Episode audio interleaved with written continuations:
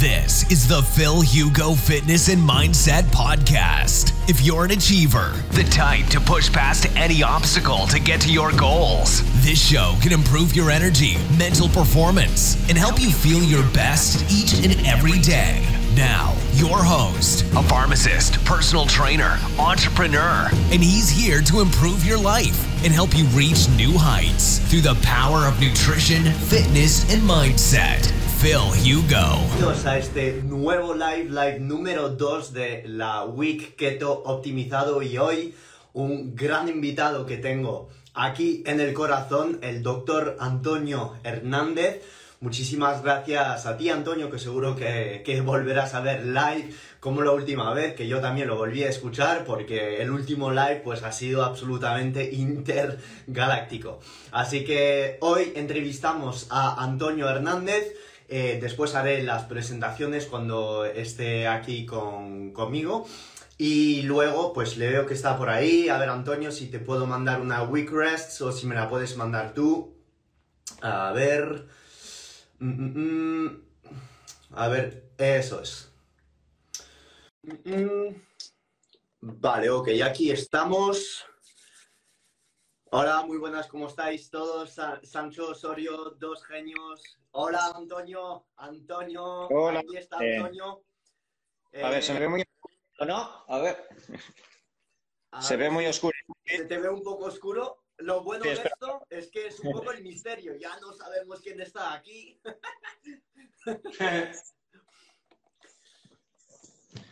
Vale, bueno, uy, pues se, se ve, hay poca luz. Bueno, pues se me va a ver un poco oscuro. No pasa nada, no pasa nada, Antonio. Si es un mínimo, Bueno, pues ya está. Y, y así como tú dices, más incertidumbre. Más incertidumbre, así de, así de sencillo. ¿Está- ¿Estarás en una cava o qué? Pues eh, estoy en casa normal, pero no sé, eh, no- eh, y hay aquí luz, pero no sé por qué refleja, refleja poca luz. Bueno, no, no pasa nada. Mientras se nos escuche bien, que nos den pues la indicación de que se nos escucha bien, ya, ya es más que suficiente. Antonio, muchísimas gracias a ti por venir en este live. La última vez lo hemos pasado espectacular. Eh, bueno, voy a hacer una línea de presentación, pero ¿quién te va a presentar a ti mejor, mejor que tú? Simplemente decir un poco el contexto de que yo conocí a Antonio pues por primera vez en el 2016 exactamente. Eh, me ha sido presentado por personas con las que entrenaba y, y venía yo pues de un contexto de dieta cetogénica pura, con muchos ayunos intermitentes y Antonio, pues en 2017 en su consulta en Madrid, lo que ha hecho ha sido muy sencillo, eh, ha sido literalmente enseñarme eh, cómo tenía que llevarme yo mismo y me ha dado las autopistas que yo uso hoy en día en nutrición. Así que Antonio ha sido como mi, mi primer maestro en nutrición y hoy como asesoro a gente es gracias a Antonio. Así que Antonio es médico, especialista en nutrición ortomolecular, reconocido en toda España, Latinoamérica, también trabaja en clubes profesionales de, de fútbol. Eh, especialista, yo creo que prefiero decir nutrición ortomolecular, pero estoy seguro que pues, te podrías definir muchísimo mejor, Antonio. Así que muchísimas gracias por estar en el live ahora con nosotros. Nada, muchísimas gracias a ti. Después, como bien has dicho, de lo mucho que disfrutamos en el anterior live eh, en, en mi canal, ¿vale? Pues hoy tocaba la respuesta en el tuyo y, como bien dices, eh, disfrutando los dos de lo que nos gusta. Eso es. A Indica Un segundito, diciendo voy a que dar le un- un los poco más de verdes. Vale, sí, Antonio no está aquí, no se ha ido, no porque no está contento eh, de lo que acaba de decir Indica, sino simplemente que seguro que estará ahora o probablemente intentando solucionar el tema de la luz, pero que se te ve, se te ve, se te ve. Vale, ya, vale, vale. Ya, ya, ya, te conocen, ya te conocen. Con... Ya está, ya está, sí.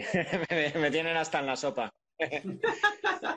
Vale, ok. Entonces, Antonio, eh, yo, mira, no te voy a decir de, presentarte, pero me gustaría pues abarcar unos temas contigo que van a rondar más o menos los mismos que hemos, eh, que hemos estado hablando la, la última vez, para no estar tocando ahora un tema eh, específico y no descartar ningún público. Yo te diría, cuando un paciente llega a tu consulta, eh, tu primer objetivo con cualquier tipo de paciente, ¿qué, qué buscas? Pues lo primero que busco eh, es verificar en las analíticas que hay. Porque, a ver, tú, tú lo sabrás, y cualquier nutricionista, cualquier médico eh, eh, sabe que un paciente cuando llega a la consulta tiene un objetivo normalmente muy claro. Puede ser una mejoría de la composición corporal, puede ser mejorar estéticamente, puede ser un rendimiento deportivo, puede ser un paciente que realmente venga porque tiene una colitis ulcerosa, porque tiene fibromialgia o tiene un cáncer pero realmente el paciente en realidad no sabe que el abordaje debe ser integral. Aunque él tenga un objetivo y lo tiene muy claro, en realidad el profesional médico, sanitario, el nutricionista, el preparador físico debe tener una mirada más amplia, porque es en realidad lo que se debe aportar al, paciente o al, profesional del deporte o a la persona que simplemente quiere mejorar estéticamente. Entonces, por eso tienes que tener una mirada muy amplia. Yo, en mi caso, como médico, eh, amparándome en analíticas, en el historial clínico que le pido a los pacientes, la recopilación de todas las pruebas que puede llevar arrastrando para intentar tener todas las herramientas y ver todo el contexto clínico que realmente tiene el paciente, porque él puede ser que venga por una mejoría del rendimiento deportivo o porque quiere mejorar la, eh, pérdida de masa muscular que está teniendo por, un, fármaco, por la quimioterapia, por el metotrexate, pero tú tienes que ver cómo está su mucosa intestinal, eh, ver si absorbe nutrientes, ver cómo está incluso sus biorritmos, cómo duerme. Entonces, para mí lo importante realmente cuando me viene un paciente es ir más allá de la petición que tiene él, como sujeto individual, evidentemente, siempre va a tener una petición, pero para mí lo más importante es eh, ir más allá y establecer a partir de ahí luego ya todas las herramientas y las patas de nutrición, deporte, sistema nervioso, biorritmos y, ya jugar con todas las herramientas que, tengamos en nuestra disposición.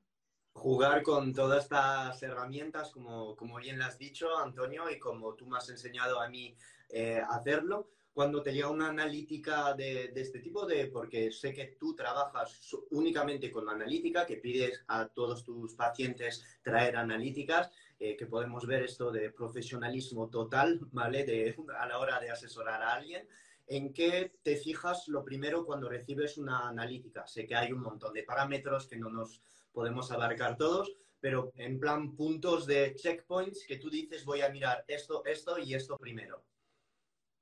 Vale, pues a ver, lo primero que sí que me gustaría recalcar es, mm, digamos, eh, la, poca profundidad a la hora de leer las analíticas que, se da dentro de la medicina en muchas ocasiones, porque como sabrás, eh, en realidad a la hora de determinar los márgenes, los, eh, los, márgenes mínimos y máximos de todos los parámetros, transaminasas, glucosa, insulina, testosterona, en realidad estamos asumiendo que el mínimo y el máximo es lo que va a determinar que la persona se encuentra sana cuando en realidad no nos está indicando que, o sea, que estos percentiles son los adecuados. Simplemente nos está diciendo que el 80 o el 90% de las personas entran en ese mínimo y ese máximo, lo cual no significa que una persona eh, en realidad se encuentre eh, cuando miramos una analítica se encuentre dentro del valor normal si no hay un asterisco, ¿vale? Entonces, esto para mí es más, eh, lo más importante y lo que me ha dado la práctica clínica, ¿vale? Y compartir con otros profesionales que tú puedes ver en la analítica que la glucosa tiene un margen mínimo de 70 y 110, eh, en el papel que tú vas a ver o en las transaminasas vas a ver desde 12 a 44, siempre evidentemente según el laboratorio, pero ahí en realidad lo que estás viendo según una campana de Gauss es la totalidad de pacientes que te quedan dejando de lado el 15% menor y el 15% mayor. Entonces, estamos asumiendo que alguien quizá es normal cuando en realidad es entra dentro de lo frecuente o lo que se ha establecido dentro de las organizaciones mundiales de salud que tiene que entrar dentro de los márgenes. Entonces, no es lo mismo entrar dentro de la frecuencia de la población que estar en lo óptimo. Eso es lo más importante para mí a la hora de establecer cómo leer una analítica. Entonces, pues bueno, tendríamos la bioquímica normal, ¿vale? Que ya sabemos todos que es la analítica típica que se nos va a pedir en la, medicina de, pues, en el, médico de la seguridad social, la glucosa, eh, las transaminasas, el colesterol total, HDL, LDL, triglicéridos, etcétera, pero en realidad se suele quedar muy superficial la bioquímica. Por eso las analíticas que normalmente se mira mucha gente y que normalmente no suele tener muchos parámetros alterados y muchos asteriscos y sales de la consulta diciendo, me ha dicho el médico que estoy como un crío de 20 años, pues en realidad es una analítica muy superficial, por desgracia. Primero porque no se está rizando el rizo y si yo como médico o tú como preparador físico, otro nutricionista, etcétera, debemos velar por la salud de nuestro paciente, no me vale con que esté bien la persona, tiene que estar perfecta y si no está perfecta, al menos tengo que intentar optimizar todas las herramientas para dirigirle o al menos que el paciente sepa cómo puede intentar optimizar. Luego ya dependerá de muchas variables que se llegue a esa excelencia dentro de las analíticas o no. Si la glucosa en ayunas debe estar entre 75 y 80, no debo asumir 102 porque no hay un asterisco. Si las transaminasas tienen que estar en 20-25, no debo asumir 42 porque haya hecho deporte el día de antes. Porque si funcionase es perfecto, depurarías perfectamente la creatinquinasa y no habría una, eh, una alteración en las transaminasas y así muchas variables. Pero bueno, si profundizamos en lo que a muchos de nosotros nos interesa, que es la flexibilidad metabólica, el contexto metabólico, eh, la profundidad del correcto funcionamiento hormonal, ¿vale? Eh, para mí es crucial el metabolismo glucémico. Aquí tendríamos la glucosa, que como bien digo, en ayunas debe estar idealmente entre 75 y 85, pero cada vez me sorprendo más de cuántas personas, a pesar de tener un metabolismo glucémico perfecto, pueden tener en ayunas una glucemia muy elevada sin que ello sea peligroso. Simplemente lo que está ocurriendo es que quizá ha dormido mal, ha tenido pesadillas, se levanta por la mañana muy espitoso, eh, puede llevar excesiva cantidad de horas y quizá por la mañana ya está elevando cortisol. Y hay una elevación de glucosa eh, homeostásica, porque está forzando a que el organismo se enfrente al día a día y luego ves, sobre todo yo cada vez trabajo más con dispositivos MCG de medición de glucosa continua y, veo que a lo largo del día la glucosa está perfecta y por la mañana tiene una elevación. Eso se llama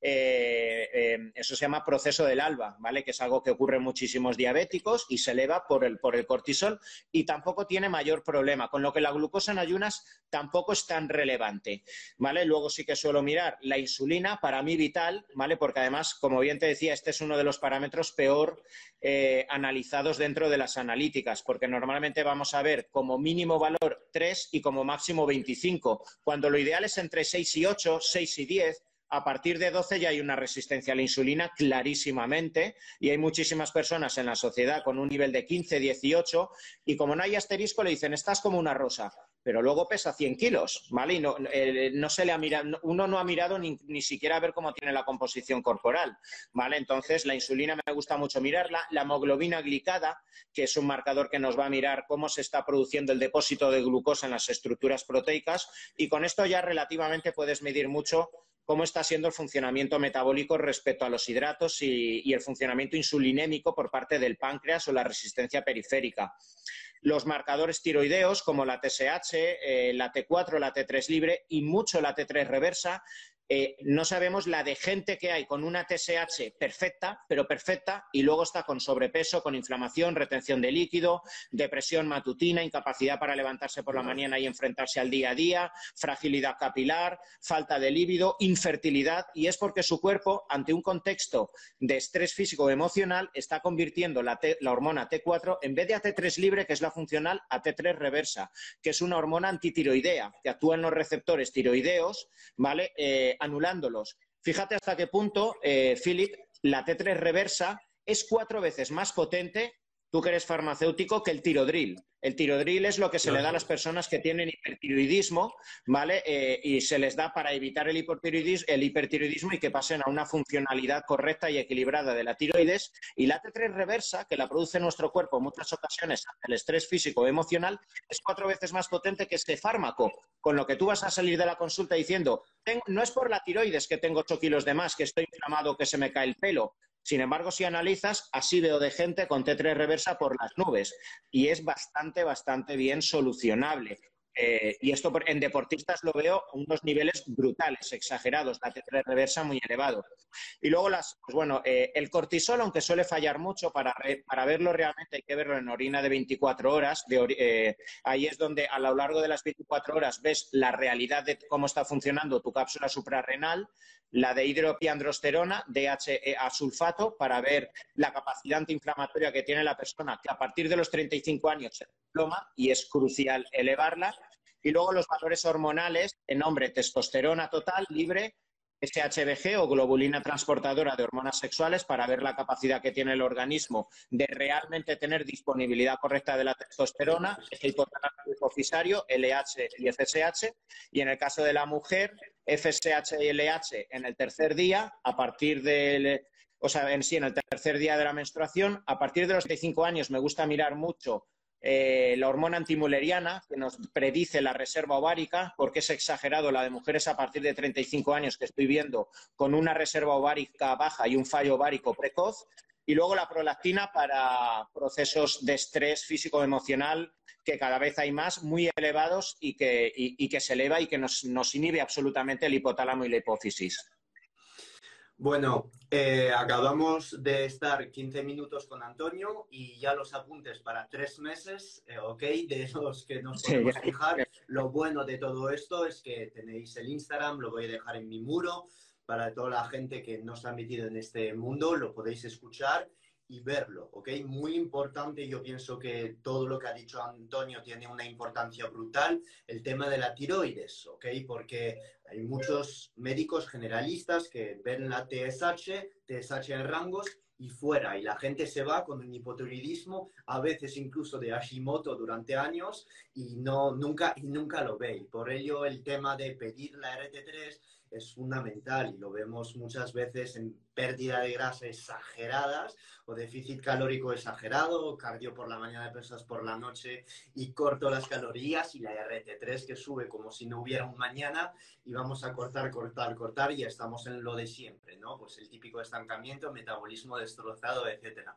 Para hilar en este, en este hilo, en esta autopista, como me gusta decir Antonio, cuántas personas, no te voy a pedir el número, pero un montón de personas llegan en asesorías o pedir asesoría con la tiroides totalmente destrozadas, con hipotiroidismo no causado por genética o Hashimoto, sino simplemente inducidos.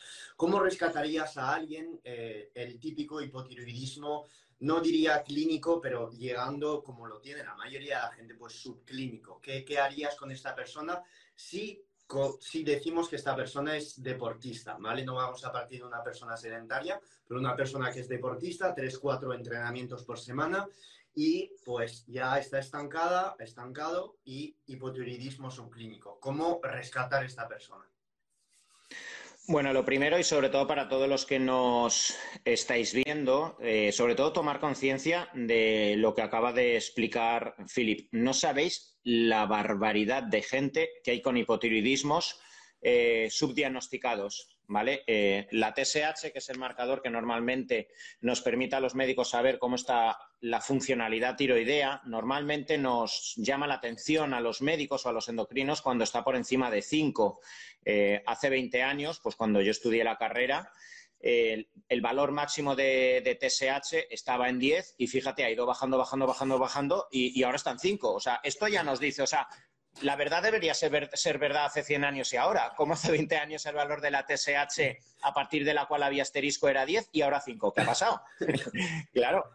Esto ya nos indica la volatilidad que no, que tiene y la, fragilidad que tiene muchas veces las lecturas de, analíticas. Entonces, ¿qué ocurre? La TSH, cuando una persona tiene 20-25 años y tiene el metabolismo como un cohete, quema grasas por defecto, se levanta por la mañana a las 6 de la mañana, se acuesta a la noche a la una de la noche, está con pasión de hacer cosas, eh, eh, comes y quemas grasas. Desde, la primera, desde el primer minuto de hacer ejercicio estás eh, activando pulsaciones, etcétera. Pues esa TSH, cuando somos jóvenes con 20, 25 años, y vuelvo a repetir, somos Ferraris en la vida, está entre 1 y 1,5.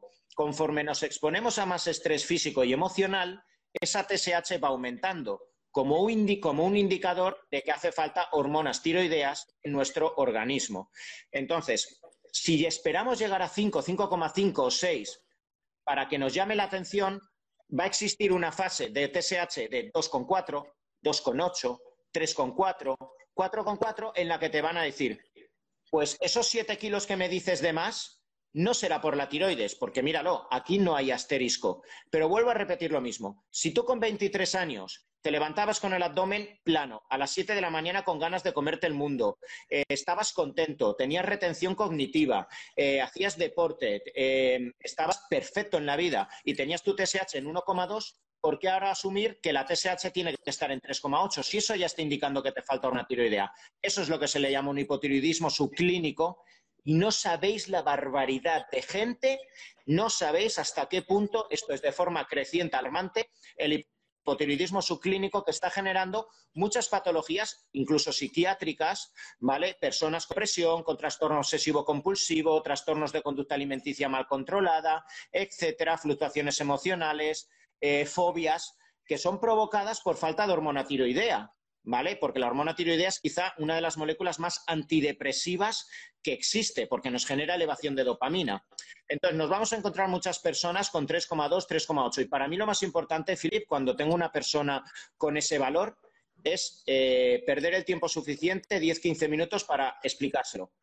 ¿Vale? ¿Por qué? Porque evidentemente si tú no ves un asterisco, pues decir, ¿por qué? Eh, eh, ¿Y por qué? ¿Cómo que lo tengo mal? Esto, lo otro. Hay que explicar muy bien y que la persona entienda suficiente bien qué es la tiroides y por qué se puede estar ralentizando, porque es la expresión de que algo está ocurriendo en tu vida, para que de forma proactiva, no porque te lo diga el médico, sino porque tengas claridad mental suficiente, entiendas que la clave para abordar un hipotiroidismo subclínico es parar.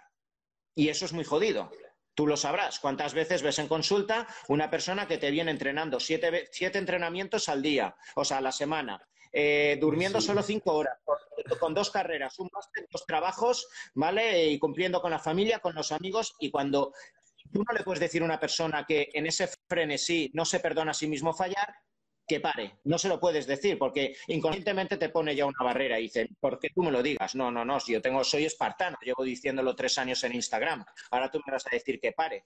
Entonces, ¿cuál deportista, de primera división le tienes que decir que, pues que hay que hablar con su médico del club, que hay que entender lo que está ocurriendo, que esta tiroides le haces entender por qué está fallando en los dos últimos meses, por qué incluso se levanta por la mañana sin ganas de ir a entrenar, que no significa que él quiera dejar el fútbol, que entienda su contexto físico y emocional, y es cuando puedes entrarle y eh, lograr el primer objetivo, que es que se relaje, ¿vale? Mi Yo tengo muchos pacientes que el primer mes de eh, mi gran indicación, o tanto la mía como los nutricionistas con los que trabajo, es que anden en ayunas, que prácticamente bajen todo el ritmo calórico de gasto, que se levanten por la mañana, anden, vuelvan a reencontrarse con sus biorritmos, eh, que, vuelvan básicamente a estabilizar. Esa sería para mí una de las mayores indicaciones, porque cualquier tipo de dieta a partir de ahí, cualquier tipo de estrategia cetogénica, ayuno intermitente, suplemento va a fallar. Si la persona no baja el estrés físico o emocional, cuando lo logra entender, duerme mejor, se levanta por la mañana y sale a andar o le bajas de cinco entrenamientos a dos, pero que sean lo suficientemente acotados en el tiempo, explosivos, con el fallo muscular suficiente como para que luego haya descanso y lo entienda. Ahí entran luego las herramientas, ¿vale? Pues que todos conocemos de flexibilidad metabólica, aceleración de metabolismo, el ayuno intermitente bien gestionado puede funcionar muy bien, la L-tirosina y la mucuna pruriens, ¿vale? Como precursores de hormona tiroidea y elevadores de dopamina funcionan muy bien. Eh, el selenio como inmunomodulador, sobre todo para, a, razón de unos 200 microgramos, para las personas que además detectas que hay un Hashimoto y para facilitar la correcta conversión de T4 a T3, lo que decíamos, para evitar la T3 reversa y el abordaje intestinal, sobre todo cuando hay un Hashimoto. Si hay un Hashimoto, por mi experiencia, casi siempre hay una permeabilidad intestinal que está generando la elevación de autoanticuerpos. Entonces, sí o sí, hay que, y ahí es donde el ayuno intermitente, no como herramienta metabólica, sino como herramienta que favorece el descanso intestinal para que no haya tanto trabajo, tanto residuo, fermentación, etcétera, y de esa forma indirectamente mejoremos la permeabilidad intestinal y esto provoque una disminución de autoanticuerpos.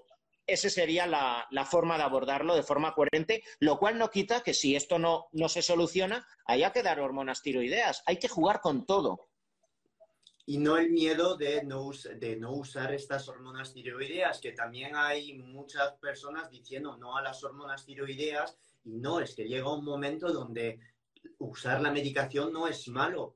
llega un momento donde eh, usar esta T3, usar las T4, usar Levotirox, todo esto, llega un momento donde hay que hacerlo.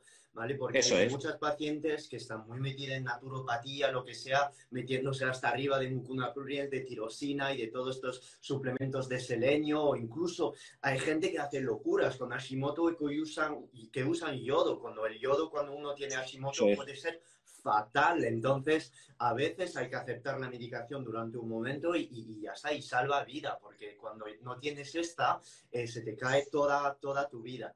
Entonces, Eso eh, es eh, ahora que hemos hablado de esta, que es la, digamos, la maestra y la reina a la hora de perder grasa, del ánimo, de un montón de otras funciones metabólicas en nuestro cuerpo, Antonio, eh, dame, voy a hacer la pregunta muy sencilla. Eh, mira, te voy a dar palabras claves y que me digas ahora, como lo, que acabas de hacer durante 10 o 15 minutos, pérdida de grasa y dieta cetogénica y te, y te dejo tirar por donde tú quieras. Vale, eh, esto daría para mucho, ¿eh? vale, pues a ver. Eh, sí, eh, dale, dale, dale. Marketing, vale, vamos a hacer marketing, ¿por qué puede ser entendido como marketing? Y los errores muy comunes a la hora de, de usar ceto en pérdida de grasa. Hmm. Claro, mira, si una cosa intento hacer cada vez más, eh, Philip, es cada vez intentar con más prudencia hablar de, los conceptos que cada vez tienen más auge, ¿vale? Los conceptos de ayuno intermitente, dieta cetogénica, eh, dieta vegana, dieta alta en hidrato de carbono, eh, beneficios del deporte. toda karate puede tener su cruz y cada vez que surgen más beneficios alrededor de una herramienta, más prudencia se tiene que tener y sobre todo por parte de los profesionales, como tú o como yo, que tenemos pues ya cierta comunidad, eh, y hay que tener la responsabilidad suficiente a la hora de hablar, eh, porque pues bueno, hay personas que eh, ante el desconocimiento pueden coger, no, como lo dice esta persona, lo voy a hacer. Y ahí es donde vienen muchos de los, de los problemas. Entonces, la dieta cetogénica es una tremenda, excelente herramienta metabólica, ¿vale? Yo la definiría así, herramienta metabólica y no con ello tiene que estar vinculada a la aceleración del metabolismo, en cierto modo, es el catabolismo y la pérdida de grasa. La, dieta cetogénica, tú que además trabajas con muchísimos eh, deportistas, sabes que es una herramienta que en varios días nos puede favorecer incluso para favorecer luego posteriormente una supercompensación, un crecimiento muscular o un rendimiento deportivo tal día. ¿Vale? Entonces, pero si lo acotamos a la pérdida de grasa, es una herramienta metabólica que a corto plazo nos va a beneficiar, como bien sabemos muchos, para desinflamarnos, para eliminar peso rápidamente y favorecer la adherencia emocional que necesita todo paciente los primeros días o la primera semana, porque nos hace perder glucógeno y nos hace perder mucho líquido. Ya simplemente por eso yo es una de las primeras herramientas o una dieta low carb o cetogénica que intento implementar si la persona lo puede, lo puede asumir para que al menos en la primera semana se venga arriba. Esto es un factor crucial, ¿vale? Jugar con el factor emocional de, que la, de la persona, que la primera semana diga, qué maravilla, eh, he ido y ya he bajado tres kilos. Pues esto ya es mucho, aunque sea agua, ya sabemos que es agua, pero ya es mucho psicológicamente. Y como herramienta metabólica, la dieta cetogénica, bien aplicada y en un contexto determinado, es fabuloso, es fabuloso porque nos favorece encontrarnos en un estado de lipólisis y sobre todo donde en personas que parten de una resistencia periférica a la insulina, simplemente por el hecho de que no exista durante X tiempo una exposición constante a la insulina, esos receptores vuelven a sensibilizarse, lo cual nos va a favorecer colateralmente que la inflamación con la que entran muchas personas al adelgazamiento lo vayamos mejorando. Efectos colaterales o peligros de la dieta cetogénica eh, para mí principalmente eh, sería el déficit calórico que en muchas ocasiones eh, suelo encontrar en muchas personas. Y aquí volvemos a lo mismo. ¿Cuántas veces, y por desgracia últimamente, encontramos publicaciones o personas que pueden hablar de la dieta cetogénica aludiendo a que te puede generar problemas de tiroides, problemas hormonales? No, la dieta cetogénica no es el déficit extremo calórico al que te ha llevado la dieta cetogénica por no haber estado pendiente de que como la dieta cetogénica te genera saciedad y como tú además estás muy contento de no comer, lo estás llevando al extremo. Es la mala gestión de la dieta cetogénica. No la dieta cetogénica per se te ha generado problemas de tiroides, de neoglucogénesis, eh, catabolismo muscular, eh, hiperglucemias precisamente por, estar en ese entorno catabólico. Todos esos son peligros que veo, pero además a diario en personas que al extremo y normalmente uniendo dieta cetogénica y ayuno intermitente generan un, un, destrozo metabólico, ¿vale? Pero no es la dieta cetogénica. Si esa persona no se lo explicas, coge y te hace un, post diciendo, eh, chicos, no hagáis dieta cetogénica, que mirad lo que se me ha provocado, que salgo del médico diciéndome que la dieta cetogénica me ha hecho esto. No, la mala gestión, la dieta mediterránea, la dieta de la zona, cualquier otra dieta con un déficit calórico extremo alargado en el tiempo, te ocasionaría lo mismo. Eh, cortaremos esta parte del vídeo, ¿vale? Y lo pondremos en YouTube, en TikTok, en Instagram, en todas las redes para que lo entiendan, ¿ok? Porque lo que acaba de decir Antonio es literalmente lo más importante a la hora de hacer dieta ceto y ayuno. Y esto os tenéis que sensibilizar con esto. Acaba de lanzar una vacuna realmente, Antonio, ahora mismo. ¿Por qué? porque es muy importante que si la dieta te genera saciedad, vale, vas a perder peso el primer mes, en las primeras seis semanas vas a estar súper contenta, contento, pero si después estás siempre, siempre comiendo de menos, estarás en desnutrición y estar en desnutrición te destroza esto. Y no es ayuno o dieta ceto. Si esto te puede pasar con una dieta alta en carbohidratos o con una dieta vegana o cualquier otro tipo de dieta probablemente no pasa menos en dieta alta en carbohidratos porque es mucho más fácil comer más calorías, porque tienes claro. siempre. no es que sea uno mejor que el otro, ¿listo? Ahora que hemos eh, hablado de pérdida de grasa en dieta cetogénica y mantenimiento de metabolismo, el uso de esta dieta en rendimiento deportivo, porque es lijar bastante fino en esto y es muy peligroso también decir que sí o decir que no, yo tengo mi respuesta, pero es tu entrevista y como me has enseñado tú el 70% de lo que sé hoy, pues entonces, eh, a ver desde 2017 lo que tu opinión, Antonio. Bueno, pues aquí volvemos otra vez a lo mismo, porque es que hay que medir la palabra, porque cada palabra que ahora pueda decir puede herir sensibilidades. Eh, evidentemente, a quien eh, es, más, es, más partidario de una vertiente o de otra. Y yo, yo como médico, yo siempre lo digo, si yo, y, tú como farmacéutico, si hemos tenido que estudiar miles de fármacos en la carrera y en cada fármaco se nos explicaba, se nos explicaba las indicaciones, el contexto clínico donde lo tenemos que aplicar, los supuestos beneficios del fármaco y las contras, pues con cualquier herramienta metabólica, con cualquier suplemento, tenemos que hacer exactamente lo mismo. Tenemos que saber las contras, que son muchos, muchas de cualquier herramienta metabólica, y las posibles contras. ¿Vale? Entonces, en cuanto al rendimiento deportivo, cada vez más. Cada vez más se está observando los beneficios, pero volvemos a lo mismo, no, una, no, no per se una dieta cetogénica, no nos tenemos que volver locos y decir, venga, una dieta cetogénica alargada en el tiempo es mejor que una dieta alta en carbohidratos y ya compararla de forma obsesiva, que no, que hay que entender el contexto fisiológico al que te lleva una dieta cetogénica, el proceso por el cual favorece que el organismo active esa lipólisis, esa mejoría en la sensibilidad a la insulina, esa mejoría en la inflamación crónica de bajo grado, esa mejoría intestinal como consecuencia de no incorporar gluten, lectinas, eh, carbohidratos que te generen fermentación, etcétera, y cuándo dentro de ese contexto global en el que el beneficiado tiene que ser el paciente y en este caso el deportista, puedo y debo incluso incorporar hidrato de carbono para generar el uso de los dos sustratos energéticos. Y no por yo eh, estar tan sesgado y por intentar confirmarme a mí mismo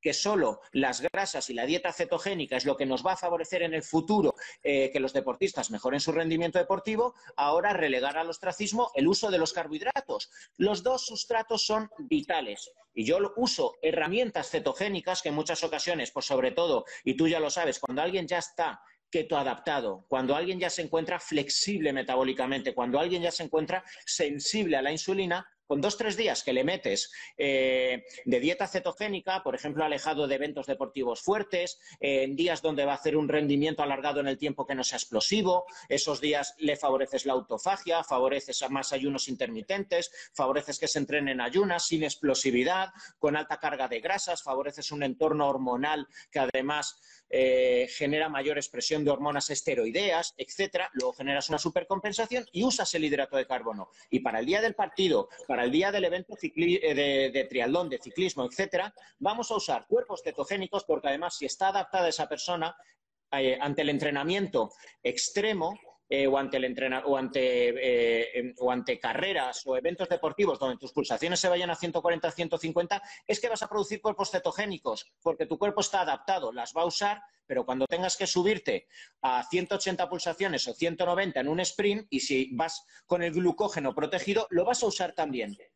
Entonces, es que por defecto, si entiendes la fisiología, tienes que usar las herramientas cetogénicas. ¿Dieta alargada en el tiempo? Pues entre comillas, según personas, y habrán personas incluso que sí, se podría valorar, pero eh, para mí son herramientas que hay que usar. Hay que usar todos los macronutrientes, todos los micronutrientes, tener al alcance de la mano los suplementos, eh, los aminoácidos, las ketonas, la glucosa, todo en un contexto puede ser bien usado pero a lo mejor incluso en, este deportista vale y en este tiene que ser justo el antagónico. Herramientas, usar herramientas. Y lo repito, Antonio ha hablado de um, métodos de ciclado de carbohidratos y usar los carbohidratos estratégicamente en función de tu actividad, en función de tus objetivos.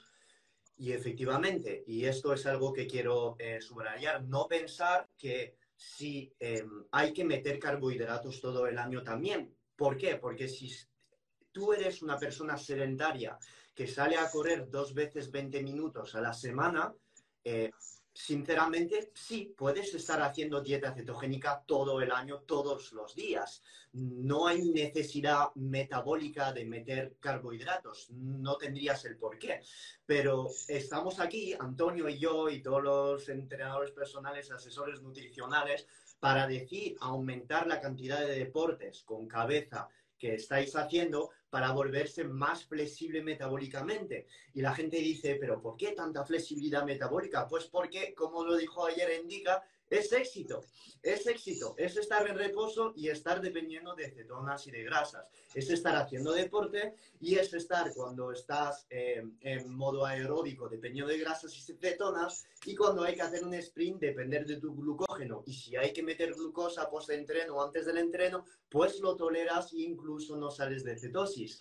Y es esto lo que buscamos.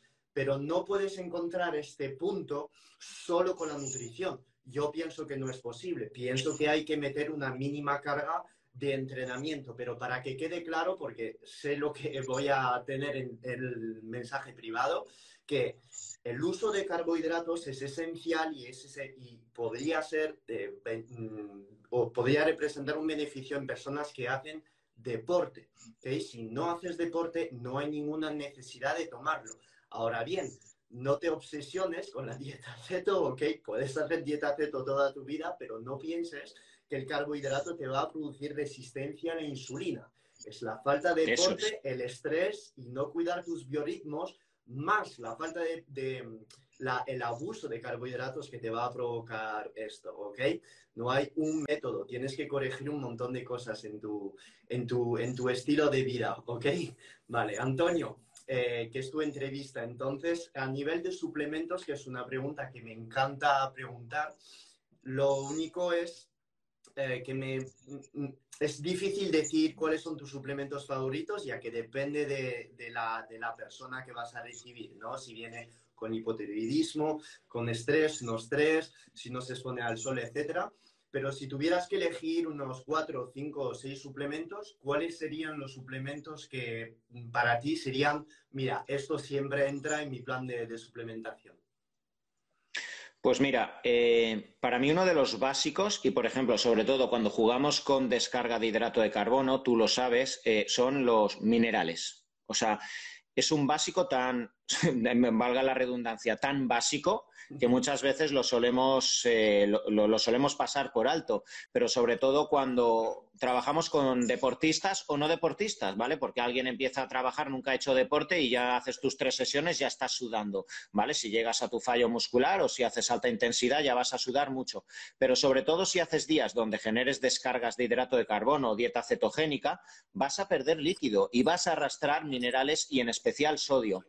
Entonces, para mí es un crucial, es fundamental los minerales, porque solemos hablar mucho eh, los médicos o los nutricionistas de la importancia de balancear las calorías o de los macronutrientes. Incluso solemos hablar mucho de las vitaminas, ¿vale? La vitamina C, la vitamina D, que últimamente se habla mucho, pero nos olvidamos de los micronutrientes minerales, que son los otros, aparte de las vitaminas, ¿vale? Y nos olvidamos de que la correcta biodisponibilidad y el uso metabólico de los carbohidratos, las proteínas, las grasas, de las vitaminas depende íntimamente de las cascadas metabólicas eh, de, los minerales. En la expresión del código genético depende muchísimo de minerales. La tiroides, como tú bien has dicho, la funcionalidad eh, de, de la testosterona, la detoxificación y las rutas detoxificantes del hígado. Depende muchísimo de minerales como el magnesio, el magnesio, el selenio, el cobre, eh, la producción de antioxidantes como el glutatión, ¿vale? También depende del selenio muchísimo.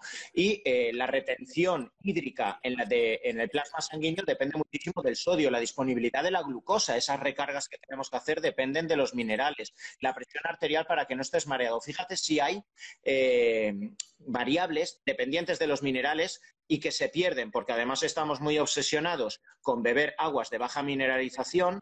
Además, cuando bebemos muchas bebidas isotónicas, en muchas ocasiones la relación sodio-potasio es un desastre, porque hay mucho más potasio que sodio y si la persona está sudando, tú, eh, tú solo hay que chupar, la, solo hay que chupar el, el sudor. ¿A qué sabe? Sabe a salado porque hay más sodio. Si estás reponiendo potasio, aún vas a orinar más y hasta te puedes generar edemas neuronales, que se ve constantemente. Yo lo veo en muchos triatletas, en muchos corredores endurance, que se meten isotónicos con un balance 3-1-4-1 a favor del potasio y, te has cargado el cerebro, pero te lo has cargado en ese momento. Vas mareado y no es por una, no es por una hipoglucemia, es porque estás generando un edema neuronal. Y pasa así, así de veces, hasta en futbolistas, en triatletas, porque se meten muchos isotónicos con potasio.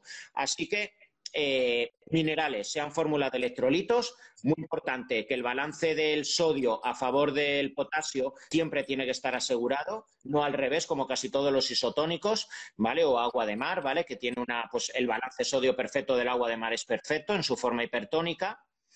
¿Vale? Más allá de los minerales, para mí, eh, pues bueno, los suplementos que más uso son los aminoácidos esenciales. O sea, se lo doy absolutamente a la práctica totalidad de las personas.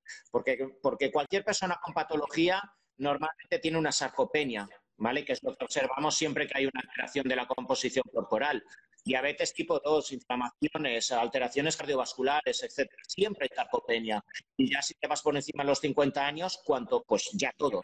Entonces, aminoácidos esenciales, hagas o no deporte, lo incluyo prácticamente a todas las personas.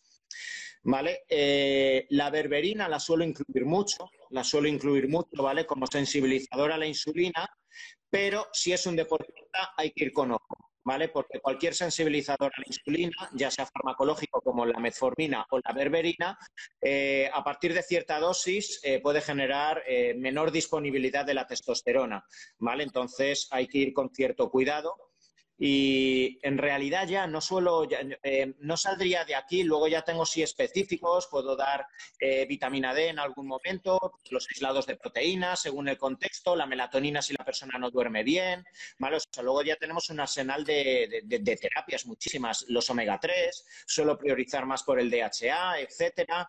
Pero, pero ya te digo, al final lo más importante, tú lo sabes, es la comida. Si nos basamos en suplementos, al final nos vas, perdemos la, la pata más importante, que es la alimentación. Entonces, pues bueno, esos serían los básicos y ya te digo algo de lo que se suele olvidar mucha gente, que son los minerales, para mí es crucial. Eso sí que no me va a faltar nunca con cualquier paciente. ¿En fórmulas de minerales sueles pautar una fórmula de electrolitos o sueles mandar todo por separado? Lo digo porque la gran mayoría de suplementos de electrolitos que veo no me convence ninguno. No estoy aquí para cualquier producto ¿eh? de marca, no, no, no, De hecho, no, no hemos hablado. La gente que piensa que la entrevista ha sido preparada eh, me podéis llamar en el móvil alemán que no tengo porque la inversión de tiempo ha sido de cero, con lo cual eh, no, no, hay ningún posicionamiento de, de, producto. Pero, ¿qué sueles hacer? Porque yo a la hora justamente de pautar estos minerales, pues a veces me encuentro eh, pues con dificultades. ¿Qué sueles hacer?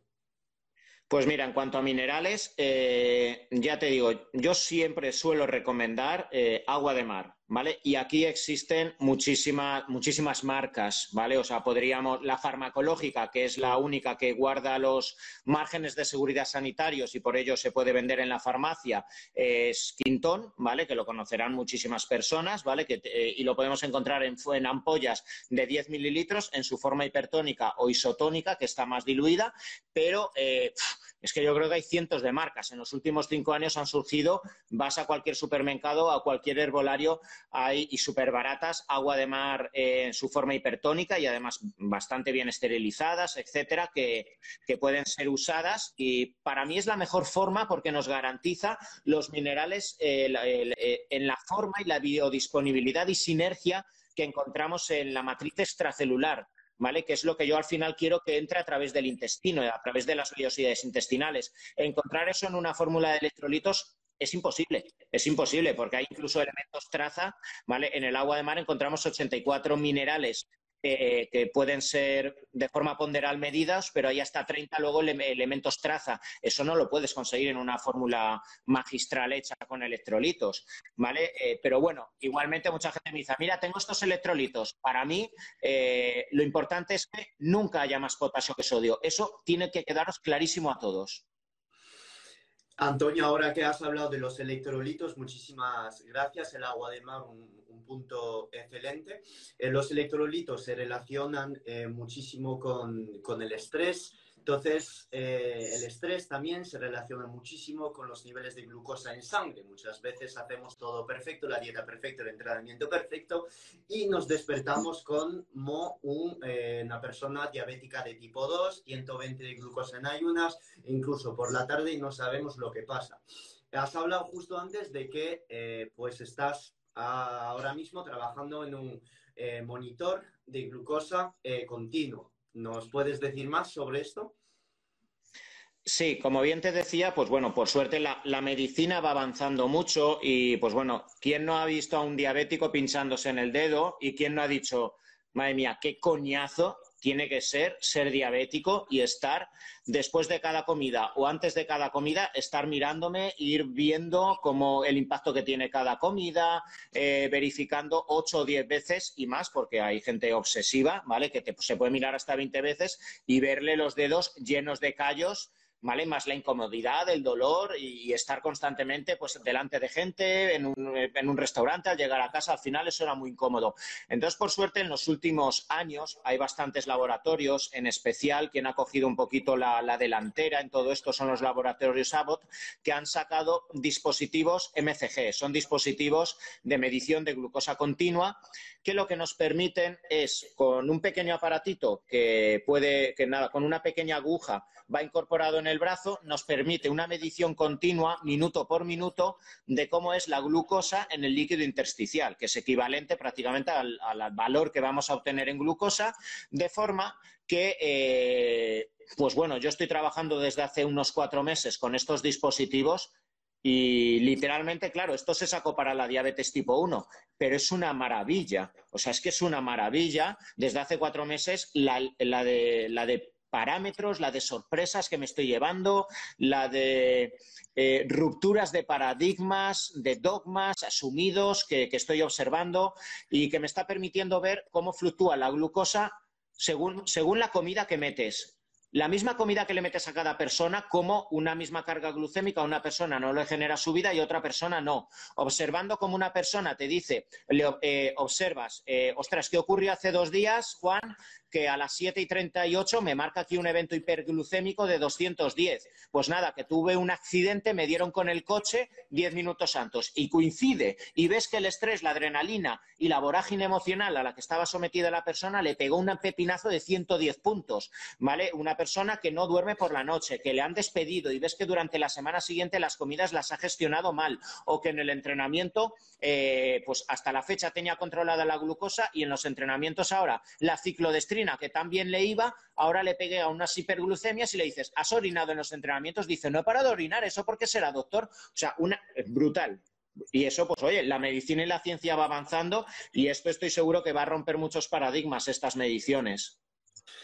Efectivamente, esto pues estará breves eh, en todas las redes y sobre todo que, bueno, nadie se, nadie se lo espera, ¿no? Pero es el futuro, ¿no? De la monitorización y que cada uno se esté conociendo mejor, conociendo su metabolismo mejor y que vaya pues ajustando su nutrición, su ayuno, su suplementación, conociéndose mejor a, a sí mismo gracias a dispositivos así. Entonces, Habrá bastante gente, supongo, reticente en plan, ¿para qué hacer esto? Yo no soy un biohacker, etcétera.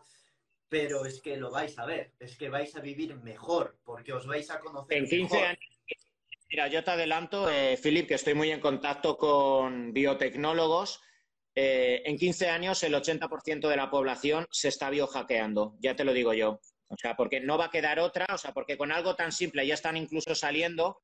Eh, este año se presenta supuestamente un reloj con un dispositivo sin necesidad de aguja que a través de la transpiración de micromoléculas de glucosa en el sudor ¿vale? Eh, ese líquido intersticial ya nos va a permitir cómo está la glucosa sin necesidad de pincharte nada. El, el, reloj que irá conectado a tu Apple, etcétera, te va a permitir una medición de glucosa y va a caer la medición de cetonas constantes de ácidos grasos libres eh, a lo largo del momento, del cortisol, de la DEA, de la testosterona, melatonina. En 15 años todo el mundo va a estar monitoreado. Antonio, ya que hemos hablado de ráfagas de glucosa debido a estrés, pues ahora hablemos con los minutos que quedan de ráfagas de glucosa con comidas cheat meal. Entonces, ¿a qué te gustan las relaciones entre las preguntas? Me encanta. Me encanta. Cuéntame, específicame un poquito más qué quieres que te, que te hable de esto. Ok.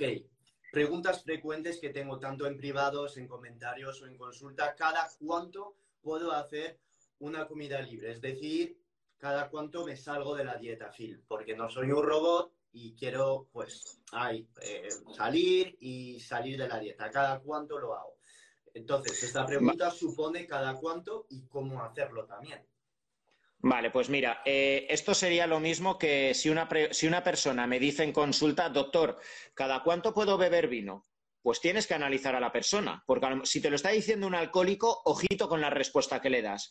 ¿Por qué? Porque inconscientemente va a usar la respuesta del profesional para escudarse ¿vale? Eh, del hecho de que cuando llegue el sábado, como el doctor me dijo que puedo beber vino una vez a la semana, me voy a beber cuatro botellas. El doctor me lo dijo.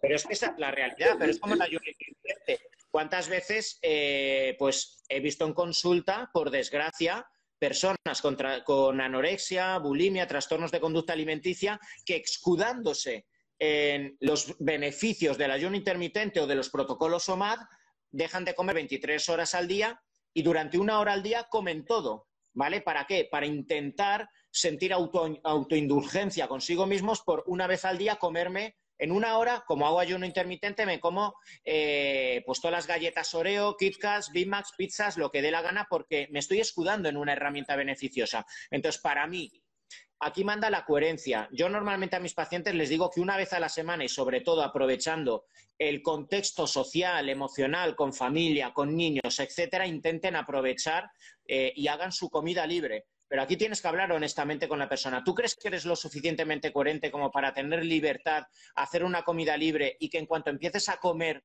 no pares y ya arrases durante tres horas. A lo mejor el paciente te dice, no, no, que me conozco porque ahora estoy en esta fase, estoy con mucha ansiedad. Quizá a lo mejor tienes que estar cuatro semanas porque el paciente necesita entrar en esa ketoadaptación, nivelar los receptores hipotalámicos, jugar con algún, eh, algún precursor de serotonina natural, etcétera. Las primeras cargas que le tienes que hacer son de hidratos limpios hasta que ya llegue ese momento donde ya le puedes hacer pues esa comida libre y decir, haz lo que te dé la gana. Y hay personas que desde la primera primera semana se lo puedes decir porque lo notas, se lo ves en los ojos que dices, no, es que se va a comer una hamburguesa del McDonald's y sé que no va a ir a por la siguiente. Es coherente y eso le da la vida a la persona. No hablamos de beneficios en la leptina, diponectina, en la sensibilidad a la insulina, no, estamos hablando del factor emocional que tan importante es para que cuando la persona tenga entre semana tentaciones diga, no, que como el sábado con mi mujer, con mis niños, con mis amigos, me voy a saltar la dieta y voy a disfrutar, ya está, basta que sepas que dos días después lo vas a poder hacer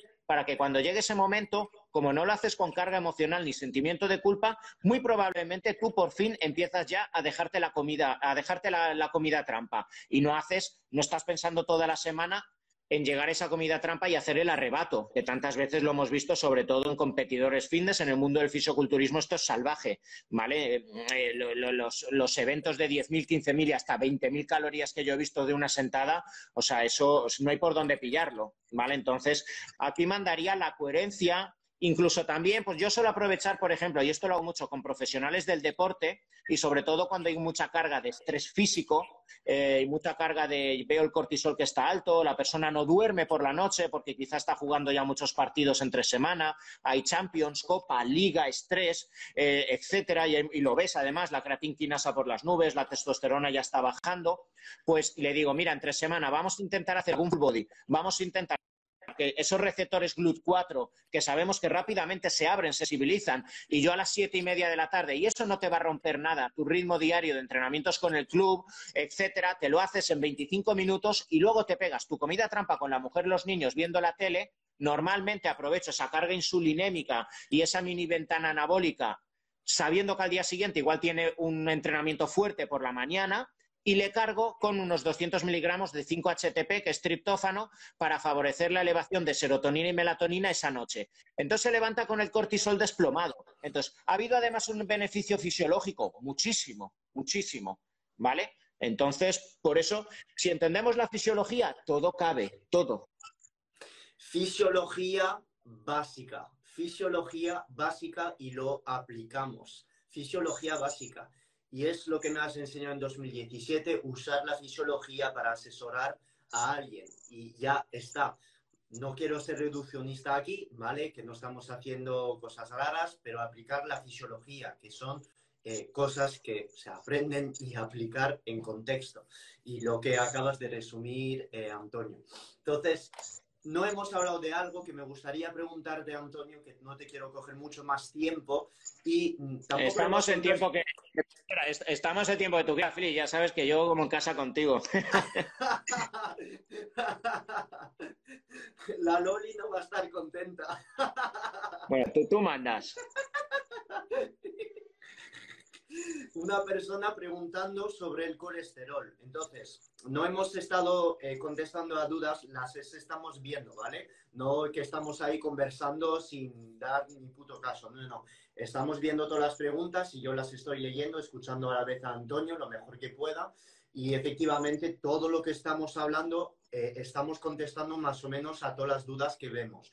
Pero sí que hay una que no hemos tocado, que es el tema del colesterol. Sí que hemos hablado mucho de la resistencia a la insulina, de la glucosa, suplementación, rendimiento deportivo. No hemos hablado del colesterol. Entonces, pues para resumir la pregunta, es una persona que lo hace todo perfecto. De hecho, de Miami. Un abrazo a todos los, de Miami. Dieta low carb, eh, bastante carne, pescado, sardinas, entrena. ¿Y qué pasó? Pues subió el colesterol. ¿Por qué sube el colesterol cuando alguien lo hace todo perfecto y está en ceto? Entonces, esto lo he hablado muchísimo en mi muro, pero tenéis aquí al médico para contestar e hilar de lo más fino posible. Vale, evidentemente en el momento que vamos a introducir grasas saturadas, ya sabemos con mínimas cantidades de huevo, pero con mínimas cantidades eh, sí que es verdad que existe un balanceo, pero también incluso depende de los biorritmos. Si yo meto grasas por la mañana saturadas, por la fisiología propia que existe de los biorritmos, existe mayor capacidad a nivel, eh, o sea, existe una inhibición a nivel del hígado, que además su, actividad eh, cronobiológica es más matutina y si yo introduzco grasas saturadas por la mañana, se produce una inhibición de la colesterol sintetasa a nivel del hígado, ¿vale? Entonces todo también depende del contexto, cuando introduzco las calorías, las grasas, etcétera, pero más allá de eso, sabemos que si vamos a introducir más cantidades de grasas saturadas, eh, eh, más, mayor cantidad de colesterol en la carne, en el huevo, etcétera, va a aumentar el colesterol. Y sobre todo, además, si estamos en un contexto en el que estamos reduciendo el hidrato de carbono, el organismo va a usar, eh, se va a producir una elevación de, ese colesterol, de, de, los ácidos grasos libres, porque además cuando empezamos rápidamente a hacer una dieta cetogénica, etcétera, existe una, una mayor sensibilidad a la lipólisis y se produce una mayor liberación de ácidos grasos libres y por eso aumentan también los triglicéridos al principio rápidamente. Mucha gente se lleva las manos a la cabeza el primer mes y se observa mucho. El primer mes de una dieta cetogénica puedes pasar de 120 a 190 de triglicéridos más colesterol por las nubes. Y dices, madre mía, me voy a morir. ¿Vale? Esto se ve muchas veces y hay que contextualizar. ¿Vale? Hay que contextualizarlo. ¿Vale? Normalmente eh, el colesterol, si estás con una dieta cetogénica, se te va a ir a 280, 320, eh, esa es la realidad. Y a partir de aquí es donde hay que hilar muy fino a la hora de dar la información, volvemos otra vez a lo mismo, respecto a la gente, ¿vale? Que está leyendo acerca del colesterol y, sobre todo la controversia que hay, ¿vale? Porque a mí una de las cosas, sobre todo cuando me vienen los pacientes a consulta, y es algo que hay que dejar muy claro, eh, la realidad de forma epidemiológica, y esto pues tanto tú como yo, además pues eh, esto nos ha informado claramente Gonzalo, pero es una realidad epidemiológica. Es muy difícil tener un infarto, un evento cardiovascular, si tu colesterol total lo tienes a 110. Es muy difícil. Y si tu LDL lo tienes a 60-70, es muy difícil. Ojo, es una condición sine qua non prácticamente que haya colesterol. Aquí volvemos otra vez a lo mismo, ¿vale? Las guías de colesterol, ¿vale? Nos indican que una hipercolesterolemia actualmente eh, pues son 220, 230, pero eh, mm, si nos vamos a colesteroles por totales por debajo de 130, 120, la realidad epidemiológica y LDLs por debajo de 190 es prácticamente inexistente, porque es una condición sine qua non que tiene que, eh, que tiene que existir el colesterol. Ojo, que exista colesterol elevado no significa que vaya a existir sí o sí ¿vale? Eh, una placa arteriosclerósica. Tiene que existir el colesterol, porque ese colesterol tiene que ser eh, invaginado en la capa íntima de la arteria, se tiene que generar una inflamación eh, que normalmente se encuentra asociada a una inflamación sistémica de bajo grado en el organismo para que se genere lo que se llaman las células espumosas, que ese colesterol se oxide normalmente eh, en un contexto de hiperglucemia y es ahí, ante todo ese contexto, donde ese colesterol que tiene que existir, evidentemente, se oxide, favorezca eh, la, adherencia del, calcio para que se generen las placas arteriosclerósicas y poco a poco se vaya cerrando el lumen, ¿vale? El interior de la capa arterial para que finalmente esas arterias, eh, esas arterias principalmente cardíacas, puedan dar lugar a los eventos cardiovasculares. Entonces, este es el proceso fisiológico que si lo entendemos, ¿vale? Eh, nos, hace, nos hace entender, ¿vale? Eh, nos hace ver con claridad por qué siempre o prácticamente siempre que van a haber infartos o eventos cardiovasculares, va a existir colesterol elevado, entendiendo colesterol elevado por encima de 140-150, ¿vale?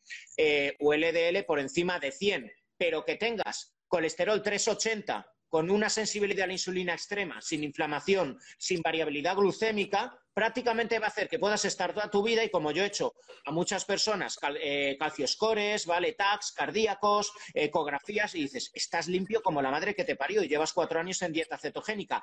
Y, y he tenido pacientes con dieta cetogénica y unos intermitentes extremos, ¿vale? Comiendo poco, con mucho estrés, con las arterias como una piedra. ¿Por qué? Porque se están generando eventos hiperglucémicos derivados del cortisol. Volvemos a lo mismo. ¿Ha sido la dieta cetogénica? No, ha sido llevarla mal.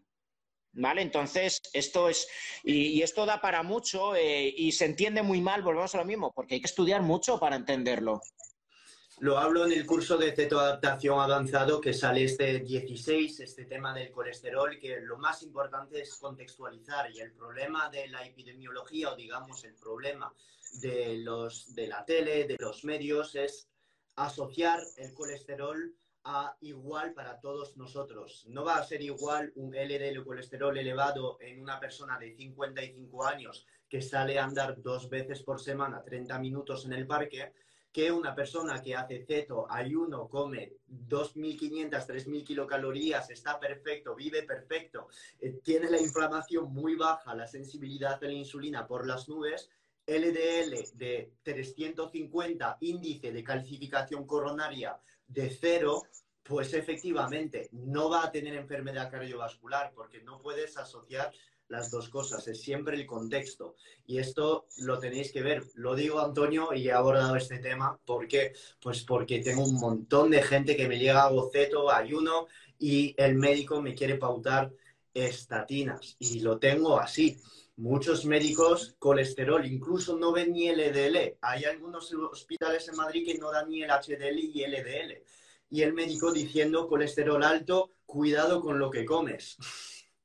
Es que es literalmente es, es brutal. Y yo, pues, la verdad, cuando veo esto me pongo un poco furioso, no, no me enervo porque es que lo veo tanto que, que, que es así, ¿no? Entonces, todo este tipo de personas que hacen ceto, que hacen ayuno, que están intentando incluso perdiendo grasa por el simple hecho del deporte, tienes todas estas moléculas de grasa que estás quemando de tu propio tejido adiposo, necesitas estas partículas para transportar este colesterol. Muchas veces incluso la pérdida de grasa te podría aumentar el colesterol, ¿vale? Además, eh, el hecho de estar en cetosis, algo que no has dicho Antonio, que no te quiero coger mucho tiempo, eh, fabricar estas cetonas también usa la misma enzima que una enzima implicada en la síntesis del colesterol, que es la HMG reductasa. Es la misma vía, con lo cual, si uno está haciendo cetosis, está haciendo o produciendo cetonas, el simple hecho de producirla por bajar la cantidad de carbohidratos y hacer deportes en ayunas, pues vas a usar esa misma enzima, que es una de las enzimas implicada en la producción de colesterol. Simplemente esto, no hemos hablado de grasa saturada ni nada, ¿vale? La propia producción de cetonas. Y por ello, incluso en deportistas que meten bastante carbohidratos en su dieta, llegando a 150, 200, pues pueden estar en cetosis, no hacer dieta cetogénica y tener el LDL alto y estar perfectamente y mega saludable. ¿Vale? Siempre, siempre contexto. Y es algo que ha dicho Antonio pues a lo largo de esta entrevista brutal. Antonio, en esta entrevista eh, hemos hablado de pérdida de grasa, hemos hablado de rendimiento deportivo, de suplementación, de monitorización de, la glucosa, de emociones, con comida eh, palatables, con cheat meal. No hemos hablado de un tema que es, eh, que es algo que ha hablado con Indica ayer, que es el alcohol. Hemos hablado de cuatro botellas de vino los sábados para la gente que se pasa eh, pero hay mucha gente que bebe y cuando digo bebe, pues a lo mejor la típica pregunta, ¿puedo beber un vaso de vino tinto todos los días por la noche? ¿Qué contesta este tipo de persona y qué opinas del alcohol tanto de un punto de vista mm, molecular o farmacodinámico que para mm, una persona que pues quiere meterlo los sábados? ¿Cómo abordas este tema? Pues volvemos otra vez a lo mismo. O sea, es que hay que contextualizar todo siempre tanto, ¿vale? Eh, el alcohol, eh, incluso el vino, cualquiera, o sea, beneficios pues, que no nos va a dar. O sea, las calorías son vacías y la carga de micronutrientes es ridícula.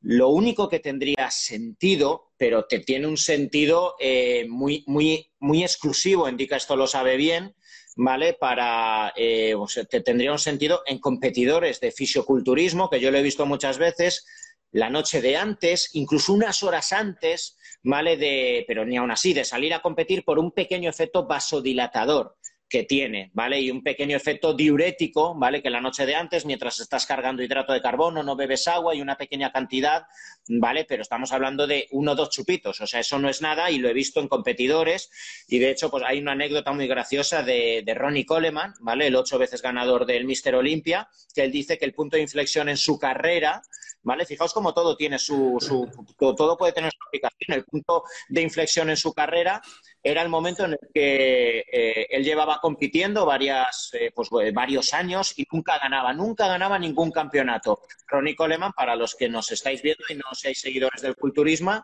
el culturismo es el, es el mejor culturista de todos los tiempos. Ocho veces ganador del Mister Olympia, el mejor evento deportivo de fisioculturismo, y él relataba como en los años 90 no ganaba ni una competición. ¿Por qué? Porque salía nervioso. La noche de antes se descomponía. Eso ya hace ver, y lo vemos constantemente en deportistas, como una persona eh, que esté muy nerviosa, que esté con ansiedad, que sale al evento deportivo y no ha dormido la noche de antes, ha estado con ansiedad, con cortisol, con adrenalina, no cargas bien de glucógeno, el líquido no va donde tiene que estar, no vascularizas igual, etcétera.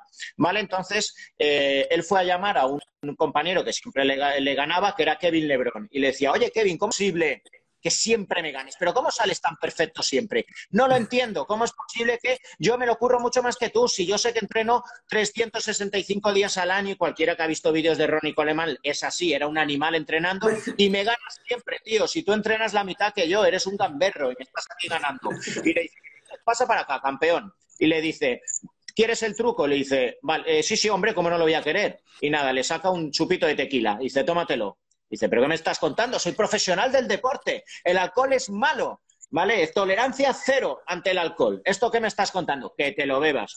Bueno, vale, si tú eres el campeón, siempre me ganas, tú sabrás. Se lo toma. Dice, ahora toma, otro. ¿Pero es dos? Esto ya es inadmisible. Toma, tómatelo. Dos, tres. Bueno, así se tomó diez. ¿Vale? Eh, se tomó diez, dice pues que se fue luego a la cama todo borracho la noche de antes del evento y él lo dice en el eh, él le dice, por primera vez descansé antes de una competición, por primera vez relajé mi musculatura la noche de antes de una competición, por primera vez permití que mi organismo absorbiese los nutrientes, dejase llevar el agua y que hubiera una micción, ¿vale? Porque todo el sistema nervioso parasimpático, que es el que le dice a la vejiga que funciona, etcétera, hiciera las cosas. Al, año, al día siguiente ganó con la mejor forma física de su vida y ahí empezó el mito de Ronnie Coleman. Ese año ganó el Mister Olympia, ganó ocho seguidos, ¿vale? Y él lo dice, ¿eso lo hizo el alcohol? No.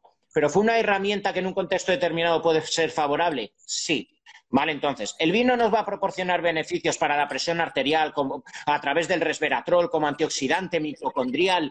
No, no nos va a dar absolutamente nada. Pero si una persona en su contexto social, en su contexto emocional, al llegar a casa con su mujer, viendo Netflix, quieres un poco de vino, dos días a la semana, tres, y no te pasas de ahí, realmente no hay una carga calórica, no eres tampoco un deportista profesional que quizá a lo mejor tenemos que calcular. Tómatelo, tómatelo, vive, disfruta, porque en el contexto global esa elevación de dopamina, de GABA, de relajación del sistema nervioso, toda la orquesta fisiológica va a funcionar mucho mejor. Moderación y contexto, ¿vale? Que toda la gente que me pregunta, ¿el alcohol hace salir de ceto? Si el alcohol me lo puedo tomar o no, eh, y lo grabo todos los días. Todos los días estoy con mi vasito de cava, eh, que es algo 11% de alcohol, que hay esto dentro del vaso. Eh, no, no me despierto el día después, estoy perfecto, saludable, estoy contento y me lo bebo porque me gusta y porque soy un francés y que siempre he bebido esto con carne y pescado. O sea, es que es así, entonces es la dosis. Ya si te vas a botellas, pues efectivamente. Pero si cuidas la calidad de lo que estás tomando y si no abusas, no pasa absolutamente nada. O sea, no es eso que te va a hacer parar la lipogénesis, la lipólisis, perdón, o te va a destrozar todos los progresos de la semana. Y es lo que ha dicho Antonio. Es en plan, vale, e, este remedio me puede relajar o puede convivir conmigo sin que sea un, impacto negativo tremendo, vale, pues lo voy a incluir. Ojito, eh, Antonio es médico, soy farmacéutico, no estamos diciendo eh, iros al supermercado y comprar ahí 12 botellas de vino tinto ni de champán, si no bebéis, no hacerlo. ok. Eso. Antonio, hemos estado hablando más de una hora. Eh, es más para tener todos los lives de esta semana más o menos eh, del mismo, de la misma duración. Eh, por supuesto, bueno, podríamos hablar seis horas o 65 mil, sería igual porque tengo muchas cosas por, por preguntar y hablar. me gusta decir a la gente que dejando un pequeño mensaje, lo que tengas en mente y que como quieras acabar el live, y lo que tú quieras, Antonio. Pues bueno, realmente, eh, pues hacer redundante un poco el, mensaje que, cada vez intento hacer más a mis pacientes, en mis vídeos, en todo lo que divulgo o en cualquier entrevista que me dan. La coherencia que tiene que existir cada vez más en tiempos donde cada vez eh, tenemos más sensacionalismo, cada vez tenemos más extremos, más radicalismo y cada vez eh, este mundo de, obsesiones, de, necesidad en realidad de encontrar placer, hace que nos olvidemos de la coherencia, ¿vale? Entonces, por eso, evidentemente, en cuanto sale cualquier herramienta nutricional, cualquier profesional que te, promete que a través de esta técnica te va a, arreglar tu patología, te va a mejorar el rendimiento deportivo, etcétera.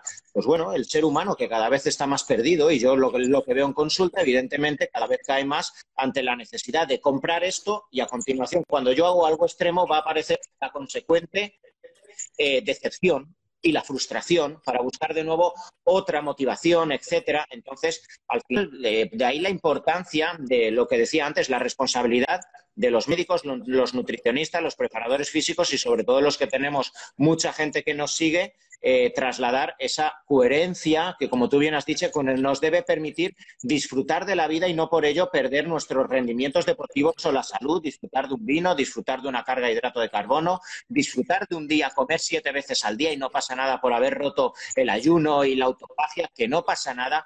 y es que en realidad cuando empiezas mentalmente y emocionalmente a no controlar tanto tu vida, paradójicamente, absolutamente todas las ventas empiezan a brillar. Solas empiezan a brillar. Todo te funciona bien. Todo por arte de magia. Entonces, realmente ese es mi mensaje, que tengáis un poquito, pues bueno, la, la, coherencia, el equilibrio suficiente como para no radicalizaros y veréis como paulatinamente todo lo que estáis haciendo empieza a brillar por sí solo.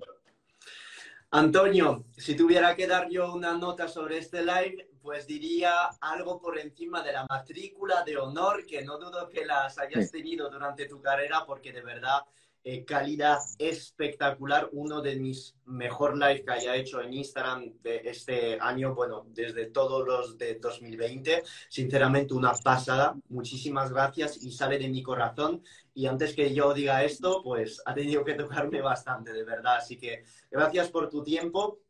Antonio, nos veremos en otros lives seguro y estoy seguro en otros proyectos también. Muchas gracias a todas las personas presentes en el live, que he visto pues esta cifra ahí arriba a la derecha subir constantemente. Muchísimas gracias por el tiempo, las interacciones y todas las preguntas que, habéis dejado. Las que no hemos podido contestar, seguro que me podéis preguntar a mí o incluso en otro live que haremos. Antonio, muchísimas gracias a ti por, por tu tiempo. Gracias. Hablamos y feliz semana a ti. Chao, chao, Antonio. Un abrazo. Fuerte Hasta luego. Chao. This has been another episode of the Phil Hugo Fitness and Mindset Podcast. If you enjoyed the episodes, leave an honest review in iTunes so other like minded individuals can conquer their goals too. If you want more content and free info on how to take your health and athletic performance to new heights, visit philhugo.com to be on the cutting edge with the latest info in nutrition, fitness, and all things performance mindset.